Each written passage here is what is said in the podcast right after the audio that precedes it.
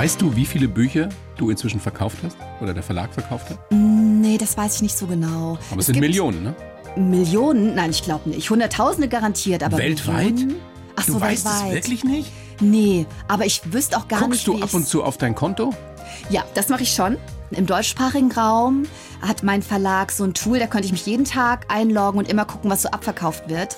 Aber ich habe mich ganz, ganz früh entschieden, das nie zu machen. Gar nicht, weil ich so cool bin, sondern weil ich so uncool bin. Und weil ich weiß, wenn ich das anfange, dann gucke ich da jeden Tag rein. Die blaue Couch, der preisgekrönte Radiotalk. Einer unserer Bayern 1 Premium Podcasts.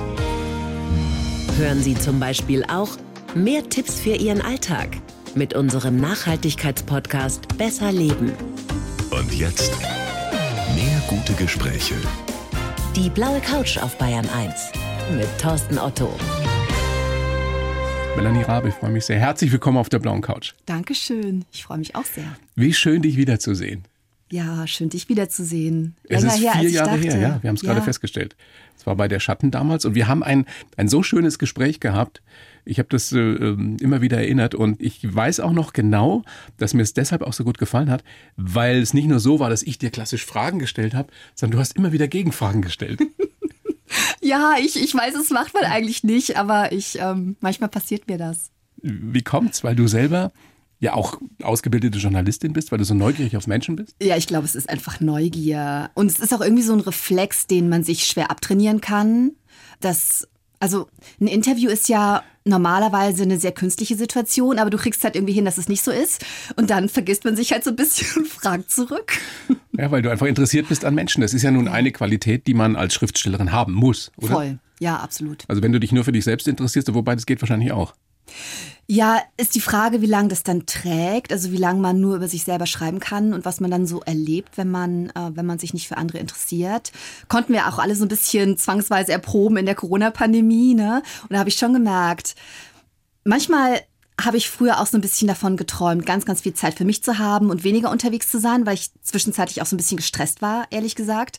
Und aber während der Pandemie habe ich gemerkt, nee, man braucht andere Leute. Und idealerweise viele. Aber und du auch hast, immer mal neue. Da waren ja nun nicht viele Leute, Ja. zumindest die meiste Zeit, aber du hast ja die Kunst des Verschwindens, hast du ja, dein aktueller Roman, den hast du ja während der Pandemie geschrieben. Ja, das stimmt. Und ich habe mich gefragt, ob der schon auch ein bisschen davon geprägt ist, dass da so wenige Menschen waren. Da, ver- da verschwindet jemand, äh, jemand anderes begibt sich auf die Suche. Das Ja. hat schon eine Rolle gespielt, oder? Diese ganz besondere Atmosphäre. Ja, ich glaube schon. Ich glaube, es hat damit zu tun. Ich hatte den vorher schon im Kopf. Ich bin schon vorher mit dem Notizbuch in der Hand rumgelaufen, habe überlegt, was wird das nächste Buch. Und ich war noch auf Lesereise mit dem Buch davor. Und dann kam halt der erste Lockdown im März 2020. Und dann habe ich so richtig angefangen zu schreiben. Und ich schreibe so ein bisschen chaotisch. Also ich habe so einen groben Plan, an den ich mich aber auch nur bedingt halte und entwickle dann vieles, wenn ich am Schreibtisch bin.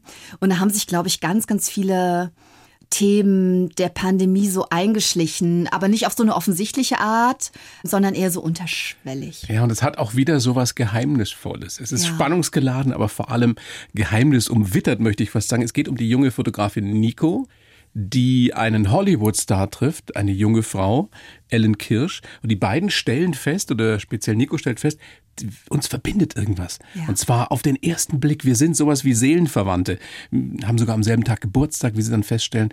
Und dann verschwindet der Hollywood-Star. Ja. Oder? ich habe mich Also gefreut, als mir eingefallen ist. Ja, das ist schon mal so eine Wahnsinnsidee, aber dann geht's ja im Endeffekt erst los. Ja, absolut. Das ist wirklich nur der Startschuss. Und ich fand, die Grundidee war tatsächlich gar nicht so das Verschwinden und auch die Frage, geht das überhaupt? Kann man das heute überhaupt noch so digital, wie wir alle sind? Und geht das überhaupt bei jemandem, der auch noch dazu prominent ist? Das ist ja eh die Frage. Aber was mich ursprünglich interessiert hat, und da sind wir wieder bei anderen Menschen und Begegnungen und Neugier, war dieses Motiv der Seelenverwandtschaft. Und ähm, ich habe mir am Anfang Gedanken gemacht über Zwillinge.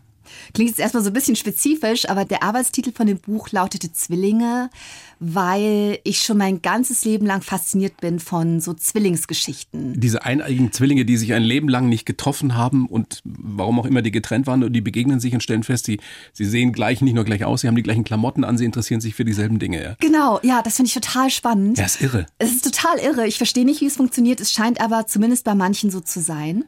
Und ich kannte ein eineiges Zwillingspaar, zwei Jungs, als ich noch ganz klein war, auf dem Dorf in Thüringen war fasziniert davon. Die sahen gleich aus, waren ganz unterschiedlich, aber ähm, fand ich ganz, ganz toll. Und dann habe ich vor paar Jahren 2018, als wir zuletzt gesprochen haben, habe ich in New York eine Frau kennengelernt, mit der ich inzwischen gut befreundet bin und die hat Zwillingsmädchen, Erwachsene. Und eins wohnt in New York an der Ostküste, das andere wohnt ähm, an der Westküste in Los Angeles. Und sie erzählt das auch, dass ihre Töchter so eine Verbindung haben, dieselben Dinge träumen manchmal oder die eine merkt, wenn die andere krank wird und so. Klingt total esoterisch, aber da scheint irgendwie was dran zu sein und ich finde das faszinierend. Ist ja auch wissenschaftlich erforscht, dass es sowas gibt unter Absolut. Zwillingen. Ja, absolut. Ist es dir denn, Melanie, schon mal passiert, dass du jemanden getroffen hast, vielleicht auch ganz zufällig, und hast festgestellt, da ist sofort so eine Verbindung da, sowas wie Seelenverwandtschaft, auch wenn das ein großes Wort ist. Gar nicht so sehr, man verliebt sich in jemanden, sondern einfach, man hat irgendwie einen Draht. Ja, ja, das passiert, finde ich, gar nicht so selten. Also ich glaube, das Wort Seelenverwandtschaft ist wirklich wahrscheinlich zu groß, weil es vielleicht manchmal uns ein bisschen den Blick darauf verstellt, dass das total oft passieren kann, wenn Menschen offen sind. Also ich glaube, wenn man irgendwie, mir ist das schon so oft passiert auf einer langen Bahnfahrt zum Beispiel. Jemand sitzt neben dir und, ähm, und sucht irgendwie so ein bisschen Kontakt, sei es jetzt eine ältere Dame oder wer auch immer, ne, ist egal. Und mir geht's ja manchmal so, eigentlich wollte ich mein Buch lesen, aber dann lasse ich mich drauf ein und vier Stunden später ist man total aufeinander eingetunt. Und ich glaube total fest daran, und es ist ein großes Glück, dass das so ist, dass Menschen, wenn sie wirklich sich sehen und sich in die Augen gucken, dass dann für gewöhnlich was passiert, wenn beide offen sind. Und ähm, Man macht's nur viel zu selten. man macht's zu selten. Ja. Weil man in seiner Blase ist, weil man beschäftigt ist mit irgendwelchen Dingen, weil man vielleicht auch scheu ist, weil man vielleicht auch schüchtern ist. Ja. Du bist auch so ein Mensch, der, der zwei so krasse Seiten hat. ne? Du kannst total performen und entertainen und auf der anderen Seite bist du, habe ich so das Gefühl, musst du auch als Schriftstellerin sein, ein sehr in dich gekehrter Mensch, ein sehr Ja. sensibler Mensch. ja, das stimmt. Ist das manchmal schwer, das zusammenzukriegen? Ja, ja, total, da bist du was auf der Fährte. Bei mir ist es tatsächlich so, es sind nicht wie zwei Seiten einer Münze, sondern ich bin viel mehr introvertiert, als dass ich irgendwie Entertainerin bin. Und ich habe mir das, ähm, das richtig erarbeitet, dass mir nicht schlecht wird, wenn ich, ähm, bevor ich auf eine Bühne muss, dass ich nicht die Nacht vor einem Interview nicht schlafen kann. Also das ist wirklich bei mir nicht irgendwie ähm, mein natürliches Naturell. Was mich total rettet, ist, dass ich Menschen mag. Also ich habe mich, als ich angefangen habe, auf Lesereisen zu gehen, Interviews zu geben, habe ich mir immer das Publikum weggedacht und nur den Moderator, die Moderatorin auf der Bühne gesehen oder ähm, die einzelne Begegnung am Signiertisch, nicht die ganze Schlange. So, Also Du hast das wirklich dir erarbeitet, ja, dass total. es dir keinen Bauchweh mehr bereitet. Ja, ja, total. Also ich, ähm, ich hoffe, hab heute Nacht hast du gut geschlafen. Ich habe fantastisch geschlafen. Ich habe mich auf dich gefreut und das ist auch einfach dadurch, dass ich mich dran gewöhnt habe, besser geworden. Und was mir tatsächlich total geholfen hat, so diese Schüchternheit nicht zu überwinden. Ich bin immer noch schüchtern, aber damit besser klarzukommen, war, ich habe irgendwann begriffen, dass ein Teil davon ist, sich selber zu ernst zu nehmen. Richtig. Und Richtig. das Und, dass man gemerkt sich hab- dadurch eben selbst so unter Druck setzt, wenn man Total. unbedingt gut sein muss. Und Total. wenn man sich dann überlegt, was ist eigentlich das Schlimmste, was passieren kann, wenn Genau. ich dann Blackout habe oder wenn mir mal was nicht einfällt, Voll. nix im Endeffekt. Ja, genau. Aber ich musste fast 40 werden, um das zu checken. Die meisten Leute merken das als Teenager. Und Ich Manche bin schaffen's aber auch nie und du hast es ja, geschafft. Ja, das stimmt.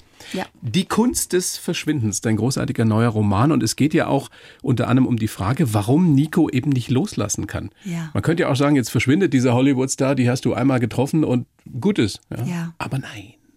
Ja, da sind wir wieder bei den Geheimnissen. Ich Das liebe brauchst du Geheimnisse. immer, oder? Ich liebe Geheimnisse. Ich liebe Bücher, die in irgendeiner Form von Geheimnissen getrieben sind. Warum eigentlich? Warum sind wir so fasziniert von Geheimnissen? Ich weiß nicht, hast du das auch? Macht es dich wahnsinnig, wenn du irgendwas unbedingt wissen willst und es nicht wissen kannst? Mich macht das wahnsinnig. Schon als kleines Kind. Ne? Das geht doch schon los, wenn du als Kind, das kann glaube ich jeder sich dran erinnern, wie das ist, wenn die Eltern sagen, das Christkind war noch nicht da und du musst warten in deinem Zimmer. Ja. Ich habe das, ich habe diese Minuten kamen mir vor wie Stunden. Ich Ja. hab's, ich hab's wirklich nicht ausgehalten. Ja, das kann ich gut Und da verstehen. ging das bei mir schon los. Ja, ja, kenne ich. Und ich finde irgendwie auch dieses Motiv des Verschwindens. Also ich habe gerade darüber viel nachgedacht. Das ist auch nicht das erste Buch, in dem ich das so ein bisschen anfasse, das Thema. Ich kann es total gut nachvollziehen, dass es Leute wahnsinnig macht, wenn jemand verschwindet. Also ich finde, das ist so ein ultimatives Geheimnis, gerade Eine schreckliche Vorstellung, wenn jemand verschwindet, der dir nahesteht. Total, der totale Horror, dass du einfach nicht weißt, was da passiert ist. Und das passiert häufiger, als man denkt. Also ich habe letztens noch mich mit jemandem unterhalten, der mir dann erzählt hat, ja, ich habe mal in diesem Hinterhaus gewohnt in Berlin, da ist der Vermieter verschwunden. Und der ist auch nie wieder aufgetaucht. Der war einfach weg. Musste nie wieder Miete zahlen. ja, genau, wahrscheinlich für ihn ganz Insofern. Zufall. Und das gibt es tatsächlich häufig. Und ich habe mich gefragt, wie kann das denn überhaupt sein? Und ich habe mich gefragt, wie würde ich das machen, wenn ich verschwinden wollte? Könnte ich das? Und ich glaube, ich könnte. Wollte ich dich gerade Ich fragen. glaube, ich könnte. Hättest du da auch praktisch Interesse, das einfach mal auszuprobieren? Ein bisschen schon, ein bisschen schon. Also ich glaube, ich hätte nicht, ähm, ich würde das tatsächlich nicht machen. Ich wäre auch psychologisch nicht in der Lage, mein Umfeld in Angst und Schrecken zu versetzen. Also ich müsste das meinem Umfeld, glaube ich, sagen. Aber dann, um drüber zu schreiben? Weißt du, das so auszuschlachten? Method Acting-mäßig? Ah, daran habe ich gar nicht gedacht. Aber das wäre auch spannend, einfach zu gucken, was passiert und wie lange man das hinbekommt. Ob jemand dafür interessiert? Wahrscheinlich Oder nicht, Ob der außerdem- Bauer sagen, ihr sollt weg. Ja, Rabe ist halt weg. Ja, ja Mai. Schriftstellerin, die war schon immer komisch. Ja, ja, ja. Ich glaube, es würde gar keiner hinterfragen, weil Schriftsteller machen halt einfach seltsame Dinge hin und wieder oder tauchen ab, weil sie ihre Deadline nicht halten können und Angst haben, das zu sagen und so und ghosten ihre Lektoren und so. Wahrscheinlich wird es keiner merken. Wahrscheinlich wird alle denken, irgendwann kommt sie wieder. Melanie, was vielleicht die eine oder der andere unter den Bayern 1 Hörerinnen und Hörern nicht weiß, der von dir noch nichts gelesen hat, du bist eine der europaweit erfolgreichsten Schriftstellerinnen inzwischen. In wie viele Länder, man kann sagen weltweit, in wie viele Länder übersetzt? 20, In 21? über 20, ja, ich glaube Wow. 22 Länder. Ja, Ist das immer noch krass, wenn jemand das anspricht, so wie ich jetzt in dem Fall? Was, was geht dir durch den Kopf, wenn du das hörst? es hört sich, ähm, es hört sich viel cooler an, als ich bin. Das geht mir so durch den Kopf. Es Ja, aber das bist ja du, zumindest du hast das Ja. geschaffen. Ja, das stimmt so halb. Die Bücher sind von mir, aber so das Ganze drumherum, in welche Länder werden die Rechte verkauft und wie gut läuft ein Buch, das ist Filmrechte halt so totaler, nach Hollywood verkauft. Ja, aber das ist so ein totaler, ähm, das ist totales Teamwork, weil ich verkaufe meine Rechte, ne, nein, Es ist natürlich Teamwork, aber ohne dich gäbe es kein Teamwork. Ja, ja, aber das sage ich jetzt wirklich nicht aus äh, falscher Bescheidenheit. Aber Dann halt aus Koketterie. Ich sage das jetzt aus äh, kompletter Koketterie. Es gibt ganz, ganz viele Bücher, die so gut sind wie meine oder besser, was ich als wirklich belesener Mensch weiß, bei denen das nicht passiert. Du hast es ja auch lange genug probiert. Du Ja, wurdest ja auch ja, lange nicht stimmt. veröffentlicht, verlegt. Ja, das stimmt. Aber ähm, ich habe einen tollen Verlag und die sind gut vernetzt und dann geht sowas viel leichter. Und ich weiß tatsächlich, wie viel Glück da dabei ist, weil ich mich auch immer noch erinnere, dass manche meiner unveröffentlichten Bücher, die noch nicht mal einen Verlag gefunden haben, noch nicht mal einen kleinen, nicht unbedingt schlechter waren als das, was ich jetzt schreibe. Klar wird man erfahrener, aber ich glaube, dadurch ist mir so bewusst und weil ich auch immer mal wieder gefragt werde, ich suche einen Verlag, hast nicht Lust, mein Manuskript zu lesen. Das mache ich für gewöhnlich nicht, weil ich die Zeit nicht habe. Aber am Anfang habe ich das oft gemacht und da war ganz, ganz viel dabei, wo ich dachte, ey, das ist genauso gut wie die Dinge, die- in der Buchhandlung liegen. Und ich persönlich konnte überhaupt nicht sagen, welches Buch es schaffen würde und welches nicht. Ist für mich nach wie vor ein Mysterium. Weißt du, wie viele Bücher du inzwischen verkauft hast? Oder der Verlag verkauft hat? Nee, das weiß ich nicht so genau. Aber es, sind Millionen, ne? Millionen? Nein, ich glaube nicht. Hunderttausende garantiert, aber Weltweit? Millionen? Ach Du so, weißt weltweit. es wirklich nicht? Nee, aber ich wüsste auch gar Guckst nicht, du wie ab und zu auf dein Konto? Ja, das mache ich schon. Das mache ich schon. Und ich könnte zumindest im deutschsprachigen Raum, hat mein Verlag so ein Tool, da könnte ich mich jeden Tag einloggen und immer gucken, was so abverkauft wird. Aber ich habe mich ganz, ganz früh entschieden, das nie zu machen, diesen Login nicht zu nutzen. Gar nicht, weil ich so cool bin, sondern weil ich so uncool bin. Und weil ich weiß, wenn ich das anfange, dann gucke ich da jeden Tag rein. Und wenn das super läuft, dann gucke ich zweimal am Tag rein. Und wenn es schlecht läuft, fühle ich mich schlecht und denke, ich bin eine grauenhafte Autorin. Niemand Zweifelst interessiert du sich für immer mich. noch an dir? Ähm, ja. Also ich, ähm, ich glaube, dass ich eine, eine gute Autorin bin, tatsächlich. Aber ähm, ich glaube auch, dass das total schnell vorbei sein kann und dass man nicht alles selbst in der Hand hat. Weil dir nichts mehr einfällt oder weil die Leute dich nicht mehr lesen wollen? Ich glaube, es geht nicht nur um Handwerk und um und darum, ein spannendes, gutes Buch zu schreiben, sondern auch irgendwie aus der Luft greifen zu können. Gar nicht, was den Leuten gefällt, aber was gerade so die Themen sind. Und das idealerweise, bevor die Themen kommen. Aber Geheimnisse ziehen immer. Ja, das stimmt. Das stimmt. Ich, äh, ich kann nachts schlafen. Ne? Ich mache mir jetzt nicht irgendwie jeden Tag Sorgen. Aber ich glaube, ähm, dass es schlau ist, das so ein kleines bisschen zu trennen. Also ich glaube, wenn ich, ich kenne mich ja, ne? Ich bin 41, ich kenne mich inzwischen. Und ich glaube, wenn ich jeden Tag gucken würde oder auch nur einmal in der Woche gucken würde, wie die, äh, wie die Verkaufszahlen sind, äh, wenn die schlecht wären, dann wäre ich durchlässig genug, um das mit an den Schreibtisch zu nehmen. Das weiß ich einfach. Und Deswegen mache ich es nicht. Das Gut. will ich nicht. Ja, ganz schön clever. Melanie, schön, dass du da bist. Ähm, Ich schreibe ja für jeden Gast einen Lebenslauf. Ja. Habe ich auch für dich getan. Oh, Den gebe ich dir. Du kennst ihn nicht, du liest ihn bitte vor und sagst mir dann danach, ob das Quatsch ist oder ob du den so unterschreiben kannst. Bitte schön. Ich heiße Melanie Rabe, schreibe Bücher und Bücher schreiben mich. Die Welt der Geschichten hat mich schon als kleines Mädchen fasziniert. Aber es war ein langer Weg bis zur Meisterin der unblutigen Spannung. Lange habe ich nur davon geträumt, Bestsellerautorin zu sein. Fast zehn Jahre habe ich geschrieben, bis die Menschen endlich meine Bücher gelesen haben. In meinen Texten mag ich es gerne spannungsgeladen und geheimnisvoll. Es war Lady Gaga, die mir den Mut gegeben hat, mir selbst zu vertrauen. Besonders geprägt haben mich meine Großmutter, meine erste New York-Reise und der Mauerfall. Ich mag die magischen Momente im Leben und zufällige Begegnungen, denn ich bin eine unerschütterliche Menschenfreundin. Da steht's. Och, schön. Ja, passt Es so? stimmt alles. Wow. Es stimmt alles. Dann können wir ja ein Trinken gehen. Ja, ab. Gucken wir doch mal, wie du so geworden bist. Melanie, geboren bist du am 1. August 81 in Jena. Damals noch DDR, aufgewachsen in einem kleinen Dorf in Thüringen, richtig idyllisch. Trotzdem hast du, hast du Rassismus erlebt. Damals gab es das da in der DDR? Als Kind nicht. Ich glaube, das, äh, da hatte ich einfach ein riesengroßes Glück. Man ist ja ja so ein bisschen abgeschottet in einem kleinen 400-Seelendorf und alle kennen dich und du kennst alle und warst da schon immer. Das ist irgendwie ganz cool und ich glaube, Dorfkindheit kann im Osten ziemlich genauso sein wie im Westen. Es ist halt einfach ein Dorf. Und ja, da, da war ich noch nicht irgendwie was ausgesetzt, Gott sei Dank. Deswegen habe ich, glaube ich, so ein ganz gutes Fundament. Ich war ja auch nur acht Jahre dort. Ja. Jetzt sieht es vielleicht anders aus. Und dann bist du nach Nord Nordrhein-Westfalen gezogen nach der Genau. Wende. Ähm, der Vater ein westafrikanischer Student, die Mama eine deutsche Hausfrau. Und du kennst deinen leiblichen Vater nicht, ne? Stimmt.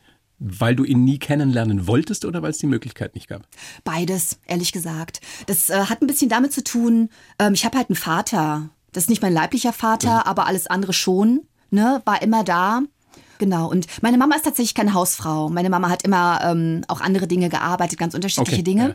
Und ja, irgendwie. Ich habe da oft auch mit Leuten drüber gesprochen, die ebenfalls ihren, äh, ihren leiblichen Vater nicht kennen oder die vielleicht adoptiert sind oder so.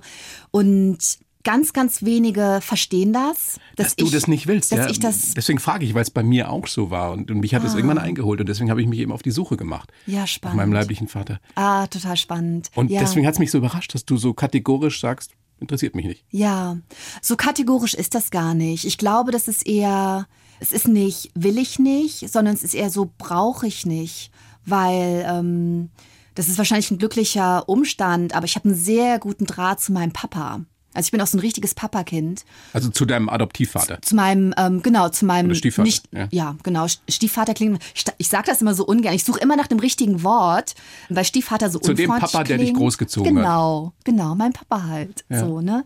Und irgendwie fehlt halt nichts. Hast du nicht Sorge, dass dich das irgendwann mal einholt? Ich könnte mir das vorstellen, auch weil mir das alle sagen und ich denke, da ist sicherlich was dran, weil ich bin wahrscheinlich jetzt nicht die eine Ausnahme, die die Regel bestätigt, aber bisher mir fehlen andere Dinge, ne? Mir fehlen Gelassenheit und Geduld, aber mir, fe mir fehlt halt kein Vater. Sei froh. Schön, dass das Ja. so ist, dass du so einen Papa hast, der dich, der dich großgezogen hat und zu dem super einen Kontakt hast. Total. Ähm, mit acht nach dem Mauerfall bist du äh, nach NRW gezogen mit deinen Eltern. Wie hat dich dieser Mauerfall geprägt? Hast du da Erinnerungen dran?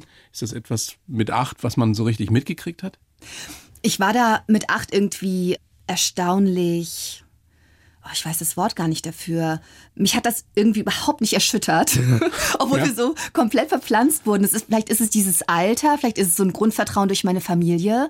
Aber wir haben da halt irgendwie zusammengepackt und ich weiß noch, dass ich mich von meinen Schulfreundinnen verabschiedet habe und die haben mir so ein Poesiealbum geschenkt mit ganz vielen Fotos drin und so. Und dann war ich irgendwie kurz traurig und dann war ich aber sofort so abgelenkt von allem Neuen. Ähm, dass ich das irgendwie ganz, ganz spannend fand. Und im Nachhinein wundert mich das, weil ich jetzt so als Erwachsene äh, mich als relativ sensibel wahrnehme und weil Veränderungen mich, mich oft so umhauen und ich erstmal Zeit brauche, um mich wieder dran zu gewöhnen und so. Aber als Kind war ich überhaupt nicht so. Ich fand das einfach nur aufregend. Denkst du dir auch manchmal so, wäre ich noch mal gerne? Ja, total. Ich, war Ich so kann mich nämlich auch noch so Kind. gut erinnern, wie du Oh. als Kind, wie du vor nix Angst hast und alles ist lässig und cool Total. und keine Sorgen, keine Probleme. Und dann wirst du groß Ja. und alles wird immer schwieriger. Ja, oh, danach, also ich sehne mich nicht danach zurück, ein Teenager zu sein oder Ja, eine das ist junge ein Frau. schreckliches Alter, ja. Furchtbar, aber ein Kind. So neun, zehn, elf. Oh ja, ja, rumrennen, auf Bäume klettern, die ich heute sehe und denke, da warst du drauf. Hätte ich jetzt Angst? Kein Wissen um, um Tod oder Krankheit oder schlimme Dinge auf dem Planeten. Also natürlich auch ein Glück, so aufzuwachsen, ne? dass, man, äh, dass man das so erlebt als Kind. Du wolltest ja auch Stuntfrau werden damals. Absolut, ja. Stuntfrau. Stuntfrau. Sie wollte Stuntfrau werden. Yeah, wollte ich. Und ich habe da gar kein Talent, aber ich habe als Kind einfach. Na, wir waren halt auch irgendwie so freie Kinder ne, im Dorf und sind rumgerannt und haben so unser Ding gemacht. Und das war so eine schöne Zeit. Ich bin sonst gar nicht nostalgisch, aber jetzt gerade werde ich es ein bisschen, merke Ja? ich gerade. Ja, schon. Hast du da noch irgendwelche bleibenden äh, Narben, hätte ich schon fast gesagt? Ja. Ich habe gehört, du bist sehr viel runtergefallen. Ja, das stimmt, weil wie gesagt, ich wäre keine gute Stuntfrau geworden. Ich habe ähm, komplett vernarbte Knie und ich habe noch vom Fahrradstunt abgebrochene, also die sind jetzt gemacht, natürlich Ja, die Zähne, aber das, das hier sind Kronen. da bin ich mal so richtig auf die Nase gefallen, habe mir die Zähne abgebrochen. Warum war deine Großmutter so wichtig? Das hast du auch mal in einem anderen Interview gesagt. Ja, oh, meine, meine Großmutter ist tatsächlich, ähm, ah, das war mein Herzensmensch. Ich hatte so eine ganz, ganz freundliche, starke, warmherzige Oma. Ähm, die hatte ich auch noch relativ lange, die ist 2000, äh, 2010 gestorben. Ich habe sogar ein Tattoo, das mich an sie erinnert, auf Ja. dem Rippenbogen, mhm, um mich an die Dinge zu erinnern, die sie mir beigebracht hat. Und, und ah, an ihr ist ganz, ganz vieles toll. Aber wenn ich das zusammenfassen müsste, das war ein ganz, ganz starker, butterweicher Mensch. Also diese ähm, extreme Stärke ohne Härte. Das finde ich irgendwie ganz, Schön ganz toll. beschrieben, ja. Ja, weil, weil der viele Dinge passiert sind, wie vielen Menschen, die irgendwie so Jahrgang 27 sind und, äh, und schlimme Dinge erlebt haben, auch wenn sie darüber vielleicht nicht so viel gesprochen haben, schon gar nicht mit ihren Enkelinnen. Aber ganz, ganz viel erlebt, viele schwierige Dinge, den Ehemann jung verloren, ähm, all sowas und darüber nicht hart geworden, sondern immer nur stärker und Toll. immer freundlicher und immer wärmer und immer wärmer und immer wärmer. Großes Glück, wenn man so einen Menschen in seinem Leben hat. Total. Jetzt warst du ein, ein junges Draufgängermädchen. Mit viel Selbstvertrauen, mit, mit einer tollen Oma, mit einer tollen Mutter, mit einem tollen Papa. Ja. Wann wurde aus diesem, diesem Kind, für das eigentlich alles in Ordnung ist, die sensible junge Frau, die Gedichte geschrieben hat und, und die sich hinterfragt hat und gezweifelt hat und sich nicht getraut hat? Ja, als Teenager, wahrscheinlich so mit 13 oder so. Also eine schreckliche Zeit, furchtbar. Oh, ich war so ein unglücklicher Teenager. Jetzt, ich kann da jetzt drüber lachen, aber ich war wirklich ein unglücklicher Teenager. Also natürlich nicht nur, ne? Das hat ja immer alles Facetten. Und, Aber wenn du ähm, unglücklich warst, warst du richtig unglücklich. Ja, exakt. Ich war auch einfach wahnsinnig dramatisch. Das muss man auch einfach mal sagen. Das ist ja auch das Privileg von Teenagern. Das sollen die ja auch sein. Aber ähm, ja, das war ja, teils eine schöne Zeit mit meinen Freundinnen und Freunden in der kleinen Stadt. Das war cool. Aber ja, ich war ein sehr dramatischer, sehr düsterer Teenager. Hast du auch so düstere Geschichten und Gedichte geschrieben? Ja, vor allem Gedichte. Ganz unangenehm. Ganz unangenehm. Und Hast ich du hab die dann noch? auch. Irgendwo ja. Ja, irgendwo ist, glaube ich, noch was. Das äh, muss ich gut verstecken oder am besten schreddern einfach. Vorsichtshalber schreddern, damit es nie jemand findet. Ganz, ganz peinlich. Also es ist mir heute noch peinlich. Und ich war auch die Art von Teenager, der dann auch nicht unbedingt wollte, dass es ihm besser geht. Weißt du, so diese, diese Phase. Gesuhlt in deinem ja, Selbstmitleid. genau, suhlen ist genau das richtige Wort. Wo du noch extra noch die Smashing Pumpkins Platte hörst, die macht, dass du dich noch schlechter fühlst. Das ist so. Sehr, sehr schön. Aber du hast offenbar schon damals, zumindest geht die Legende, äh, gut schreiben können. Tolle Geschichten geschrieben, voller Geheimnisse. Ja. Und hast dich aber nicht getraut, die vorzulesen oder irgendjemand zu zeigen. Ja, das stimmt. Ja, kam mir nicht so richtig in den Sinn und finde ich aber immer noch nachvollziehbar, weil ich finde, das ist immer noch eine Hürde, jemandem einen Text zum ersten Mal zu zeigen. Mir fällt das jetzt inzwischen leichter, aber in so einem Text ist, auch wenn man sich ganz, ganz viel ausdenkt und wenn man sich die Figuren ausdenkt, aber man kann nicht anders, als ganz viel über sich selber preiszugeben. Und ne, es ist ja, uns ist dann totaler Kontrollverlust, das so in die, in die Welt hinauszuschicken. Wer war der erste Mensch, der dir gesagt hat, Mädchen, du hast Talent zum Schreiben? Mm, Das war vermutlich ein Lehrer. Das war vermutlich ein Deutschlehrer. Ja, ich habe mal für eine Deutscharbeit, ähm, da sollten wir eine Kurzgeschichte schreiben und ich hatte immer gute Noten in diesen Fächern, weil ich halt irgendwie sprachaffin bin. Und ich erinnere mich, dass dieser Lehrer gesagt hat, wow, das ist eine unglaubliche Geschichte und die ist, ähm, die fühlt sich an, als hätte ein, ein sehr erwachsener Mensch die geschrieben. So. Und ich erinnere mich noch ganz vage, dass dieser Lehrer die gerne irgendwo abdrucken wollte und dass ich gesagt habe, auf gar keinen Fall. das machen wir nicht. Wann ging das denn los oder wann hattest du diesen Wunsch, ich möchte gelesen werden? Ich möchte, dass die Menschen wirklich das, das lesen, was ich schreibe, was ich mir ausdenke. Das war viel später. Ich würde sagen, da war ich so Mitte 20. Also schon nach dem Studium. Ja, Was hast du? Literaturwissenschaften studiert? Und genau. dann hast und du Medienwissenschaft. journalistisches Volontariat gemacht in Köln bei der Zeitung. Genau, ja. Und um den Dreh rum kam dieser Wunsch auf. Ja, genau. Und der Wunsch kam, glaube ich, vor allem deswegen auf, als ich das allererste Mal einen Roman fertig hatte und den an den Verlag geschickt habe, habe ich das noch so halb aus Quatsch gemacht, einfach um es mal auszuprobieren. Als das dann abgelehnt wurde, wurde es mir schon ein bisschen ernster, weil ich dachte, ah, interessant, was hätte ich denn anders machen müssen? Und mein Ehrgeiz wurde immer größer, je mehr Bücher abgelehnt worden Wie sind. viele sind insgesamt abgelehnt worden? Vier. Von wie vielen Verlagen? von allen, an die es geschickt wurde. Also am Anfang habe ich das noch selber gemacht, was man nicht tun sollte. Man braucht eigentlich einen Literaturagenten oder eine Agentin. Und den hatte ich mir dann irgendwann zwischenzeitlich gesucht. Aber auch der ist nicht durchgedrungen mit, äh, mit den Texten, obwohl das ein toller, renommierter Agent war, der sehr an mich geglaubt hat, der auch sehr wichtig für mich war. Und ja, ich habe da ein paar extra Runden gedreht. Zehn Jahre lang hat es gedauert. Ja. Zehn Jahre lang wurdest du nur abgelehnt. Wieso hast du nicht irgendwann aufgehört und gesagt, pff, dann halt nicht? Oh, ich schreibe ja gerne. Also ich hätte vielleicht irgendwann aufgehört anzubieten. Und irgendwann gedacht, okay, dann werde ich jetzt entweder Self-Publisherin und hau das selber raus oder ich, ich mache es halt nur für mich. Ich habe ja immer geschrieben, deswegen wäre es total, ähm, für mich total seltsam und auch schädlich, damit aufzuhören, weil es wichtig für mich ist. Aber du schreibst ja, um gelesen zu werden, um gehört zu werden. Darum geht's doch, oder? Nicht nur. Also ein Roman, an dem ich wirklich zwei Jahre schleife, inzwischen auf jeden Fall. Aber ich schreibe immer noch ganz, ganz viele Dinge, die nur für mich sind. Und damit meine ich jetzt nicht nur so Tagebucheinträge. Schreibst du noch Tagebuch? Ja. Aber Jeden super, Tag? Nein, nein, super unregelmäßig. Liebes Tagebuch. Ja, oh, ich, ich wünschte, ich würde das machen. Ich wünschte, ich hätte die Ausdauer. Ähm, es gibt immer so ganz große Lücken, wo ich das gar nicht mache und dann mache ich das wieder sehr regelmäßig. Aber es ist nicht so geordnet, als würde ich einfach nur meinen Tag referieren, sondern ich schreibe einfach auf, was mir so im Kopf rumgeht. Und ich habe so ein Ritual, da bin ich auch so ein bisschen nachlässig geworden, muss ich sagen. Aber meistens schreibe ich Morgenseiten. Das ist so ein, auch so ein Kreativitätstool, wo man morgens das allererste sich hinsetzt Ganz und zwei, früh. drei Seiten, ganz früh, direkt nach dem Aufstehen idealerweise, beim ersten Kaffee oder so, von Hand einfach so ein paar Sachen runterschreibt, die einem im Kopf, im Kopf rumgehen. Und das finde ich irgendwie total hilfreich, weil man sich auch manchmal wundert, was so aus einem rauskommt. Hängen bei dir überall Zettel zu Hause rum? Im Schlafzimmer, im, im, im Wohnzimmer, in der Küche? Wenn du mal wieder einen Einfall hast und nicht willst, dass der eben weg ist für das nächste Buch, für den nächsten Roman, ist das Ja, ja, also ich habe schon eine große Zettelwirtschaft, das auf jeden Fall. Ich versuche mir Mühe zu geben, dass es nicht auf die ganze Wohnung übergreift. Also aktuell sind es nur die Küche und mein Arbeitszimmer. Aber ich mache immer Notizen. Und wenn ich das Notizbuch nicht dabei habe, dann tippe ich ins Handy oder schreibe mir auf die. Heute ist meine Hand sauber, aber oft schreibe ich mir auch Sachen auf die Hand oder so, damit ich es nicht vergesse, weil ich wirklich der vergesslichste Mensch bin, den ich kenne. Gibt's bei dir so, äh, so Träume, die du aufschreibst, dass du nachts aufwachst um drei und denkst, das, das muss ich jetzt aufschreiben? Oder erinnerst du dich nicht so sehr dran? Ich schreibe es dann eher morgens auf.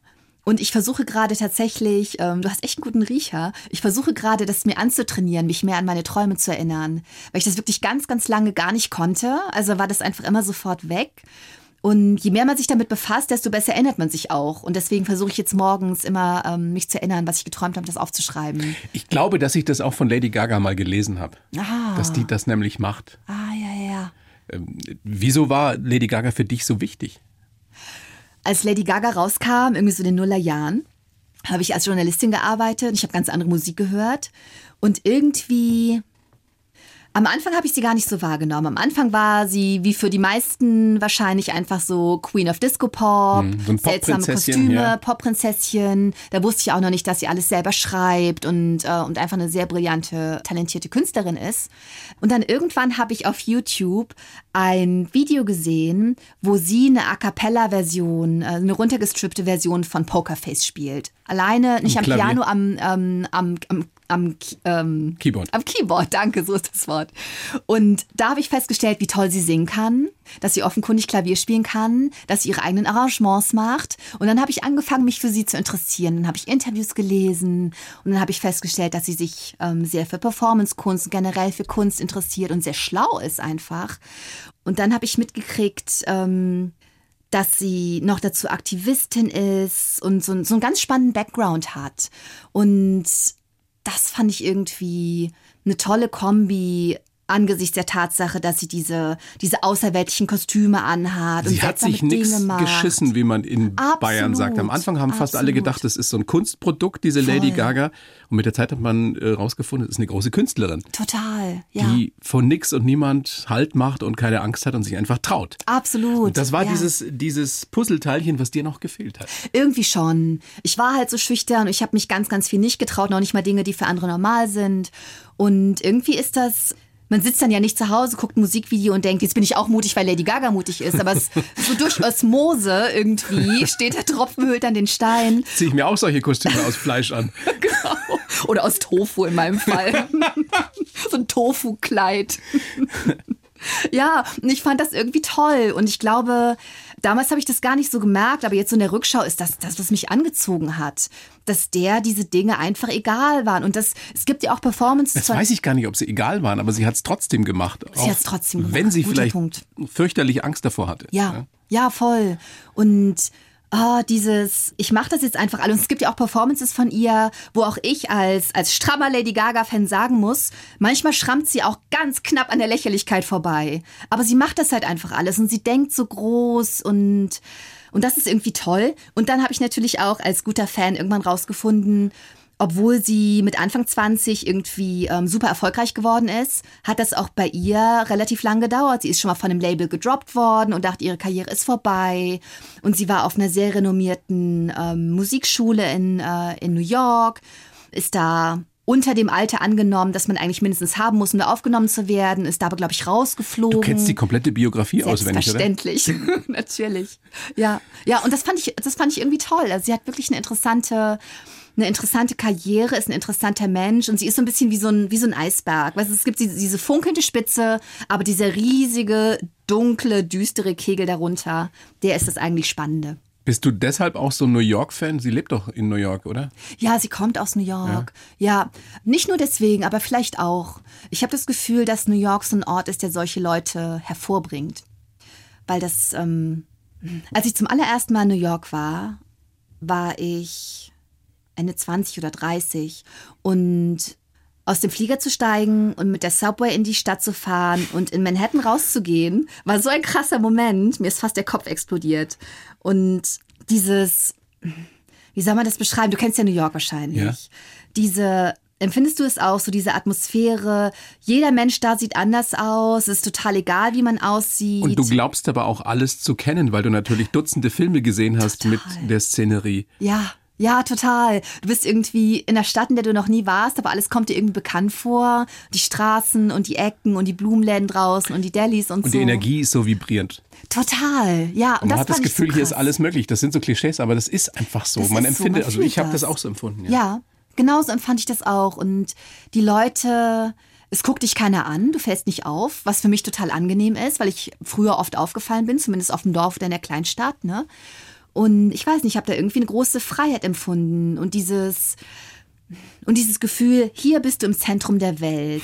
Und dann sind die Leute auch noch freundlich. Es ist diese krasse Energie und die Stadt ist irgendwie rau, aber die New Yorker sind freundlich und das ist mir an der Stadt total wichtig. Und dann landest du wieder in Berlin oder in Köln oder in Frankfurt. Ganz genau. Ganz genau. Du wirst ja. erstmal angeschissen am Ja. Gepäckband. Ja, so sieht es nämlich weg, aus. ist eng hier. Ganz genau, ja. Und das, das kann ich ja tatsächlich nicht so gut. Deswegen bin ich ganz froh. Köln ist ja relativ freundlich. Ja, das stimmt. Und das ist, ähm, das ist tatsächlich der Grund, warum ich in Köln wohne. Weil ich mit rauem Ton nicht so gut kann, ehrlich gesagt. Ja, hier bei uns in Bayern wärst du auch gut aufgehoben. Sind auch freundlich, ne, die Leute. Die meisten Leute hier sind ja. auch freundlich, ja. Total. Also man, man sagt den Münchnern ja auch nach, sie wären so oberflächlich, aber ich mag das gerne, weil es einfach erstmal, man begegnet sich erstmal freundlich. Ja. Und das ist in New York auch so. Genau, ja. Und ich finde, man muss sich ja erstmal so ein bisschen ähm, oberflächlich kennenlernen und austauschen, um zum ganzen Rest zu kommen. Deswegen finde ich dieses, dieses Amerikanische ist so oberflächlich und was soll das denn? Das finde ich total schade, weil das ist ja der Grundstein, auf dem man sich dann irgendwie begegnen kann. Jetzt bist du seit 2015 bist du weltweit erfolgreich. Die Falle war das damals. Ja. Mhm, ja. Ähm, ein Riesen-Bestseller gewesen. Bist du jemand, der auch auf der Straße erkannt wird? Wissen Manchmal. deine Fans, wie du aussiehst und wollen die dann was von dir? Autogramme oder keine Ahnung? Manchmal werde ich erkannt, ja. Das passiert zum Glück nicht so oft. Also wenn es passiert, ist es immer nett. Ich bin aber froh, dass es auf so einem Level ist, wo das nicht andauernd ist. Irgendwie. Ich glaube, das wäre für mich nicht so gut. Ich glaube, ich würde mich dann beobachtet So fühlen. Joanne K. Rowling-mäßig? oh, das, das wäre, glaube ich, schlimm. Schlimme Vorstellung? Ja, schlimme Vorstellung. Ich habe richtig Glück, dass ich in einem Bereich arbeite, in dem man so erfolgreich werden kann, wie man will, und man fliegt trotzdem unter dem Radar, es sei denn, man ist Stephen King oder J.K. Rowling. Und ich glaube, auch Stephen King könnte hier durch die Stadt laufen. Die meisten Leute würden ihn nicht sofort erkennen. Und das ist total schön, weil ich glaube, wenn wir dieses Problem hätten wie Schauspielerinnen und Schauspieler, dass jeder unser Gesicht kennt, du kannst ja auch gar keine Leute mehr beobachten, wenn alle dich beobachten. Weißt du, da fängt's ja schon an. Dann kannst du ja gar nicht mehr normal durch die Welt gehen und Dinge aufsaugen und, äh, und Stimmung aufnehmen und mit Leuten sprechen. Du kannst ja nie wieder einen unbefangenen ersten Eindruck machen. Du hast überhaupt kein normales Leben mehr, stelle ich mir schrecklich vor. Speziell, Und- wenn man tief drin eigentlich ein schüchterner Mensch ist. Total, total. Aber ich glaube, auch wenn man das nicht ist, dein Umfeld schafft ja auch dein Leben. Und wenn du Brad Pitt bist, egal wie cool du damit bist, dass dich alle anstarren, du kannst ja nie wieder mit jemandem, den du nicht kennst, eine normale Konversation führen. Ich glaube, das können sich die allerwenigsten vorstellen, wie das ist. Wenn du, egal wo du auf der Welt hinkommst, Mhm. Ja, alle eine Meinung zu dir haben, alle dich zu kennen glauben. ja. Es ist, ein Schicksal, würde ich mal sagen. Total, das würde ich nämlich auch sagen. Ich habe mir da Gedanken gemacht, einfach ähm, um diese Figur in dem Buch zu schreiben und versucht mich da einzufühlen. Und ich glaube, es ist der totale Horror, weil es eine sehr, sehr spezifische Form der Unfreiheit ist, über die man noch nicht mal jammern darf, weil alle dann sagen, Ja, was willst warum du denn? Du bist so reich Pitt? und berühmt, Ganz ey. genau, Ja. ja. total. Die Kunst des Verschwindens. Wir wollen nicht zu viel verraten, aber das spielt natürlich auch eine Rolle. Ja, ja, das stimmt. Ich habe mir so ein bisschen über Fame und, äh, und Ruhm Gedanken gemacht und, und über Dinge, die. Also, also je mehr ich mich damit befasse, desto mehr wundert es mich, dass so viele Leute das erstrebenswert finden. Und ich glaube, wir schnappen da einfach Dinge aus unserem Umfeld auf, über die wir uns noch nie Gedanken gemacht haben. Weil ähm, Ruhm ist ja gar kein Wert an sich. Also ich weiß gar nicht, was daran so erstrebenswert ist. Es ist toll, in meinem Fall gelesen zu werden. Es ist toll, Bücher zu verkaufen, davon leben zu Richtig, können. es ist auch besser, mehr Geld zu verdienen als weniger. Genau, aber Geld ist ja ein anderes Thema. Und kein Wert an sich. genau. Und es ist ja auch eine Binsenweisheit, dass äh, noch viel, viel mehr Geld sicherlich auch nicht glücklicher macht, als wenn du gut Geld hast. Richtig, richtig. Aber es gibt ein Zitat, ich, glaub, ich weiß nicht mehr, ob das Bill Murray ist, der auch mal dazu befragt wurde, wie er das Toller Schauspieler, findet. toller Comedian, ja. ja.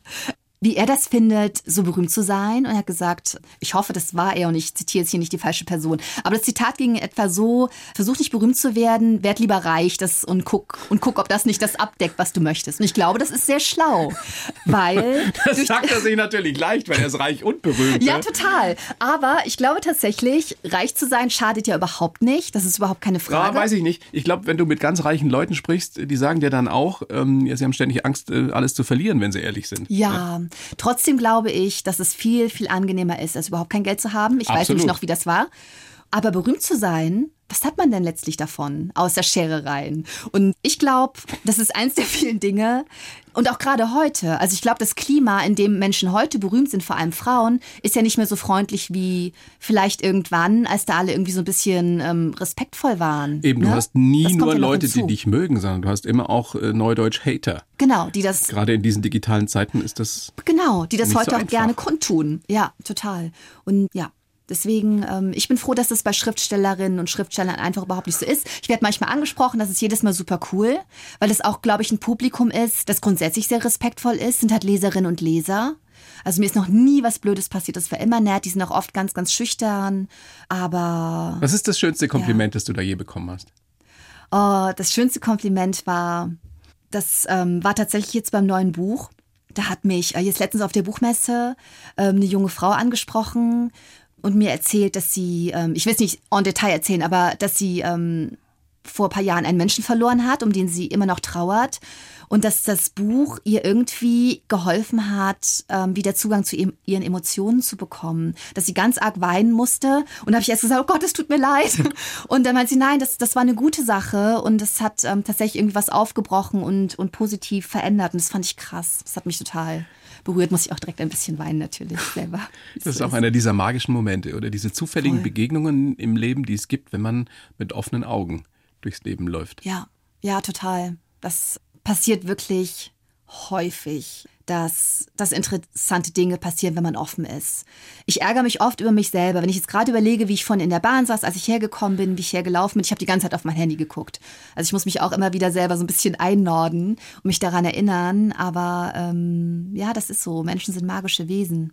Und die Natur ist magisch und ne, also. Du bist eine unerschütterliche Menschenfreundin. Ja. Das wollte ich dich auch noch fragen, wird das schwieriger in diesen Zeiten, die wir gerade haben? Wo Nein. man ja das Gefühl kriegen kann, ob das wirklich alles so positiv äh, weitergeht ja. mit der Menschheit. Da bin ich mir überhaupt nicht sicher, ne, ob das so positiv weitergeht und ähm, oder wieder positiver wird. Ja, ja. ich versuche irgendwie zwecksoptimistisch zu sein, aber ich gucke auch oft die Nachrichten und heule. Das ist äh, total so. Ich glaube aber, ich glaube nicht, dass jeder Mensch im Grunde gut ist. Ich glaube aber, dass die aller, allermeisten Menschen im Grunde gut sind und dass wir so ein paar strukturelle Probleme haben. Und zu denen gehört, dass, dass es sehr mächtige Leute gibt, die nicht zu den 99,9 Prozent der guten Menschen gehören. Ich glaube, es ist ein strukturelles Problem, dass Menschen, die wenig bis gar keine Empathie haben und Ellenbogen haben und für die Menschenleben oder Menschenrechte nichts wert sind, dass die besonders gut darin sind, in vielen Systemen an die Macht zu kommen, gerade weil sie in der Lage sind, über Leichen zu gehen, was, was du und ich und alle oder fast alle, die uns zuhören, nicht könnten. Ich glaube aber, dass das ja überhaupt nichts aussagt über diesen ganzen Rest. Und wenn ich mich so umgucke in meinem Umfeld, wenn ich durch die Straßen gehe, wenn ich mich mit Leuten unterhalte, alles gute Leute, die irgendwie ist ja so, ne? Die irgendwie ihr Ding machen, ähm, ja, nur sind freundlich die, sind. Die Guten sind manchmal nicht laut genug, habe ich das Gefühl. Das stimmt, ja. Ja, das ist so. Ich ja auch oft nicht, ne? So ähm, verstehe ich auch alles, man lebt so vor sich hin und, und versucht glücklich zu sein und im Rahmen der eigenen Möglichkeiten irgendwie Klar. eine gute, anständige Person. Stromrechnung zu bezahlen. Stromrechnung zu bezahlen, die Kinder anständig aufzuziehen. Hast du keine Zeit mehr für andere Die Dinge. Eltern zu pflegen, wie es halt so ist, ab und zu noch mit der besten Freundin Käffchen trinken zu gehen. Ja, aber da bin ich unerschütterlich, weil ich das nicht glaube, sondern weiß, dass ähm, der absolut überwältigende Anteil der Menschen gut ist. Das ist so. Was für ein schönes Schlusswort, mhm. Melanie. Besser wird es definitiv nicht. Ich bedanke mich sehr bei dir. Ähm, sag sehr gerne nochmal ganz toller neuer Roman, Die Kunst des Verschwindens von Melanie Rabe. War das schön bei dir, danke. Ja, großes Vergnügen. Alles Gute, bleib gesund. Du auch. Und äh, nicht wieder erst in vier Jahren. Unbedingt. Ja, bis bald. Danke. Danke dir. Die Bayern 1 Premium Podcasts. Zu jeder Zeit, an jedem Ort. In der ARD Audiothek und auf bayern1.de. Bayern 1 gehört ins Leben.